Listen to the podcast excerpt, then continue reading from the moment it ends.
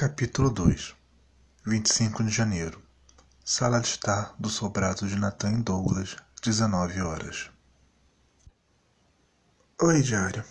Aqui estamos nós, no meio da sala de estar do pequeno, mas bem arrumado apartamento que o meu namorado divide com um dos nossos amigos, e acho que vou ter um ataque catastrófico do miocárdio.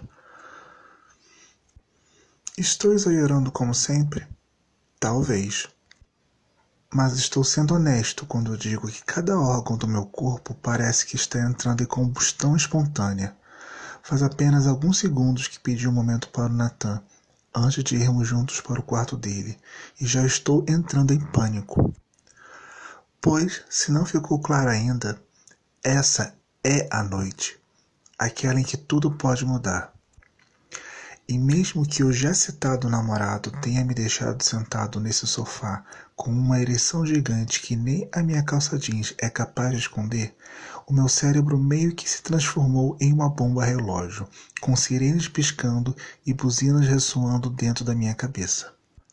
Por isso, assim que ele me deu as costas, eu corri para minha mochila e puxei o meu caderninho de couro do meio das minhas coisas para poder desabafar. Afinal, como já repeti diversas vezes antes, até mesmo na entrada anterior a esta, eu sou uma pessoa ridícula. Então, entre explodir e deixar o Natan me flagrar escrevendo em meu diário, eu escolhi a segunda opção, sem nem pensar. De que maneira chegamos a esse ponto? Ok, acho que preciso voltar um pouco no tempo e me explicar. Como ficou implícito na minha despedida apressada, assim que recebi a mensagem de Nathan avisando que eu poderia sair de casa, parei tudo o que estava fazendo e chamei o Uber pelo aplicativo do meu celular. Estava tão nervoso que ao fechar o portão, quase que enganchei a alça da minha mochila carteiro nas grades de ferro e deixei o meu chaveiro cair no chão, para a completa diversão do motorista, que me aguardava parado com um carro no meio-fio. Tudo certo aí atrás? O rapaz, apenas alguns anos mais velho do que eu e com a pele branca salpicada de sardas, perguntou em um tom cordial. Seus olhos castanhos observando os meus movimentos atrapalhados através do espelho retrovisor do automóvel. Você é o Lino, não é mesmo? É, quero dizer, sim. Tentei fechar a porta ao meu lado pela segunda vez só então percebendo que fiz a grande estupidez de não me identificar e nem de conferir as informações antes de entrar no veículo de um completo estranho em pleno Rio de Janeiro. Me desculpe, eu só estou. Sem problemas. Ele meneou a cabeça, tirando o carro do ponto morto e deslizando em direção ao fim da minha rua. Quer que eu ligue o ar? Não precisa. Sorri amarelo, tendo plena consciência de que rios de suor desciam pela minha testa e embaçavam as lentes redondas dos meus óculos. Está vindo um vento bom pela janela. Com mais um aceno, Rodrigo, que depois de uma breve conferida no meu smartphone, eu finalmente me tranquilizei que era a pessoa que havia aceitado a minha corrida no aplicativo de transporte, foi nos levando para a estrada que levava para o centro do bairro, onde ficavam as passagens mais próximas para o outro lado da linha do trem e, consequentemente, a casa de Natan. De carro, o trajeto sempre demorava um pouquinho mais. Entretanto, eu meio que queria aproveitar aquele tempinho extra para me acalmar mais e chegar o minimamente decente para o encontro. E era isso que eu tentava fazer quando tentei guardar o meu celular em um bolso da mochila e sem querer despluguei o fone de ouvido, revelando para o motorista a minha playlist para a primeira vez de Natalino, que no momento executava a mais do que sugestiva Breathe on Me, da Britney Spears. Sim, meu caro diário, meu celular já está tão danificado que nem dar pausa quando o fio se desconectou de plug ele fez o favor de dar. E por mais que a música da Britney seja inteira em inglês e que o motorista e eu estivéssemos no meio de uma estrada de Campo Grande, tanto a melodia quanto os sussurros denunciavam exatamente sobre o que ela falava. E eu pude ver que Rodrigo tinha entendido qual era da canção pelo elevar sugestivo de suas sobrancelhas retas, que eu captei pelo reflexo do espelho retrovisor e que por si só foi capaz de deixar a ponta das minhas orelhas em chamas. Entrando no clima para mais tarde? O rapaz brincou, o que apenas serviu para me deixar mais envergonhado. Playlist aleatória.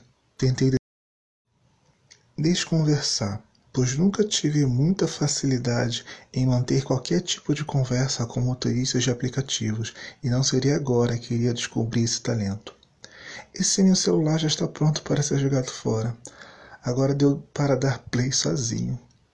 Lancei mais um sorriso amarelo na direção do banco da frente e me encolhi no meu lugar, implorando para que os céus me ajudassem e ele acreditasse nessa minha mentira descarada. Mesmo assim, não precisei continuar me martirizando.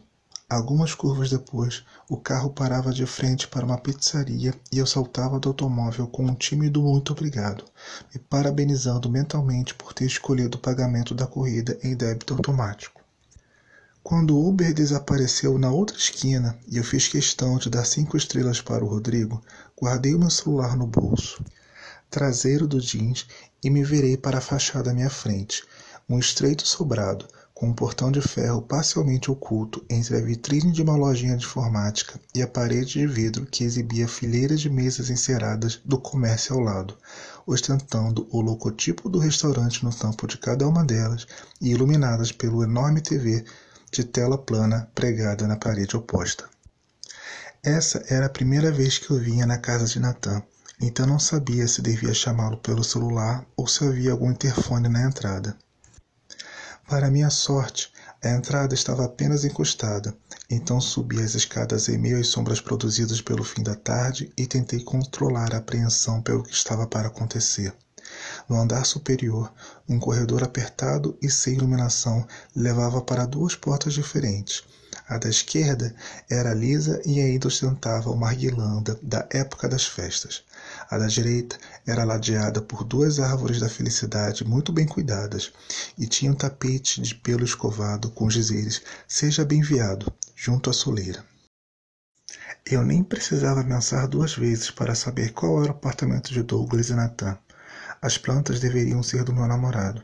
O capacho, com certeza, tinha o humor do meu amigo. Então, depois de enxugar as minhas mãos na perna da calça e tocar de leve a campainha, a porta do apartamento à minha frente foi aberta em supetão, revelando um Natan descamisado, usando apenas uma calça de corrida praticamente sem elástico na cintura e com gotas de água cintilando em sua pele dourada. Seu sorriso imenso e cheio de dentes, praticamente faiscando na penumbra, produzida pelo entardecer. Você chegou. Meu namorado me puxou para dentro de sua casa, me dando um selinho rápido e voltando a fechar a porta. Me desculpe te atender assim. Eu estava saindo do banho quando me chamou. É, não tem pro problema. Eu gaguejei em resposta, pois, sinceramente, eu nem sabia para onde olhar com um rapaz praticamente sem nome ao lado, em uma peça de roupa que mais revelava do que escondia alguma coisa. Acho que cheguei cedo demais, né? Nah, eu me atrasei. Ele me conduziu para a pequena sala de estar, suas mãos ainda geladas pela ducha, o que provocou um pequeno choque elétrico na minha coluna. Estava preparando algo para a gente comer e, quando percebi, já era hora de me trocar. Você fez o nosso jantar? Olhei estupefato para Natan. Não é nada. Ele deu de ombros, um leve ruborizar tomando conta de suas maçãs do rosto proeminentes. A pizzaria aqui embaixo vende elas semi-prontas. Eu só coloquei uma das que comprei no forno e uma garrafa de refrigerante para gelar. Eu adoro pizza, disse simplesmente, pois apesar de ter me apaixonado pelo Natan, metido a Capitão América, aquele Natan sem jeito era a coisa mais adorável que eu poderia testemunhar. Quais sabores você pediu? Duas de calabresa e duas de quatro queijos. Um homem de bom gosto. Eu sei que tenho. Natan estufou o peito largo, sua velha pose segura de si, voltando a dar as caras, ainda que seu sorriso continuasse um pouco tímido. Me espera me trocar? Saí correndo do banheiro e ainda todo molhado. Eu também. Sussurrei, meu olhar sendo capturado por um filete de água que deslizava vagarosamente pelo caminho da felicidade do meu namorado. Perdão? Ele se virou para mim, suas duas sobrancelhas erguidas em uma inegável expressão de diversão.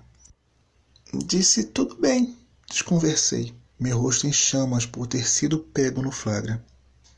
Posso esperar você se arrumar. Ah, sim. Natan meneou a cabeça, deixando claro que apenas estava fingindo que havia acreditado no meu papo furado. Se quiser, pode ir ligando a TV. Vou pendurar a sua mochila aqui no cabideiro, ok?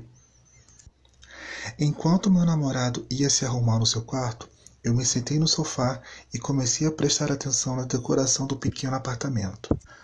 Ao contrário do que poderia se imaginar de um lugar alugado por dois rapazes solteiros, a casa de Nathan Douglas era muito bem arrumada, cada canto representando um pouco da personalidade de um dos seus donos. Do lado da TV e do console de videogame, uma pequena coleção de árvores bonsais estavam dispostas uma ao lado da outra, as folhas muito bem aparadas e os arranjos metodicamente limpos.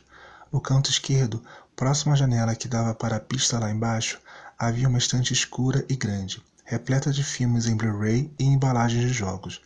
O modelo biscuit em formato de Funko, que Nadia havia dado de amigo culto para Nathan, parecia ter um lugar de destaque em minha coleção.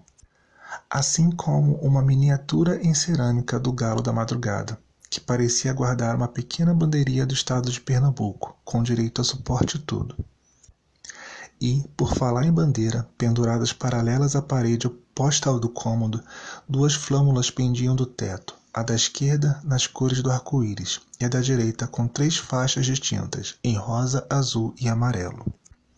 Era muito significativo ver esses dois símbolos dentro dessa casa, de uma forma tão simples e afirmativa, para que qualquer pessoa que entrasse vissem. Elas me davam uma sensação de pertencimento, de estar acolhido e em segurança para ser você, sem precisar que qualquer palavra fosse dita. Ainda assim, enquanto eu era tomado por esse calor agradável, uma vozinha irritante ecoava no fundo da minha cabeça, relembrando a conversa que tive na terça-feira com Nádia e sobre aquilo que nem tive chance de falar para ela. Não é irônico? A voz dizia, em um tom forte de zombaria. Depois de tudo, o seu namorado é pansexual. Tomado por uma raiva insana de mim mesmo, me levantei do lugar e comecei a andar por entre os móveis do cômodo. Sim, eu já fui muito idiota quando mais novo.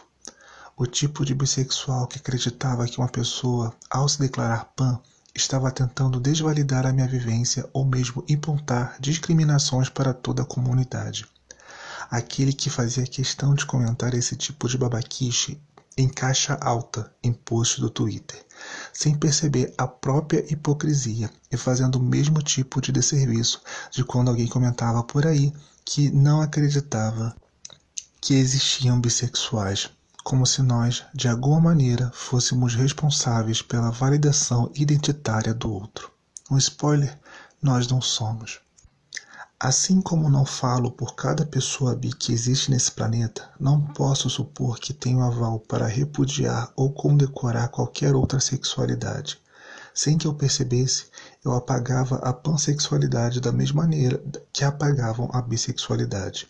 Mas, felizmente, eu parei de me achar o dono da razão e fui estudar. Descobri que as diferenças entre os dois grupos envolviam questões históricas e sociopolíticas que alguém se declarar bi ou pan envolvia apenas identificação e até mesmo a forma como cada manifesto conversava com cada um. É lógico que depois de tudo eu apaguei todos os meus tweets cretinos da minha linha do tempo. Não apenas isso, fixei no meu perfil um pedido de desculpas e um link para algumas apostilas e sites que explicavam um pouco mais sobre os dois movimentos. Era o mínimo que eu deveria ter feito? Com toda certeza. Mas me lembrar disto, praticamente uns cinco anos depois, e após muitas e muitas horas de conversas com meu terapeuta, só mostrava o tamanho do problema que eu tinha com autossabotagem. Pois lá no fundo eu sabia que isso tinha menos a ver com culpa e mais relação com essa apreensão irracional de que o meu relacionamento com Nathan poderia acabar depois dessa noite, dependendo de como eu me saísse na cama. que tudo poderia dar errado quando o envolvido era eu. Leno! Nathan gritou do seu quarto, me arrancando dos meus pensamentos. Você pode olhar a pizza para mim? Agradecido pela distração, fui até a cozinha e dei uma espiada na massa, que ainda estava longe de ficar pronta. Aproveitando a oportunidade, comecei a conferir a infinidade de coisas penduradas à porta da geladeira com ímãs que pareciam ter vindo diretamente da casa da minha avó lá em Araruama. Havia um bloco grande de recados com a logo da academia do meu pai, onde a letra quadrada de Nathan pedia para o Douglas não se esquecer de colocar o lixo para fora antes de ele viajar.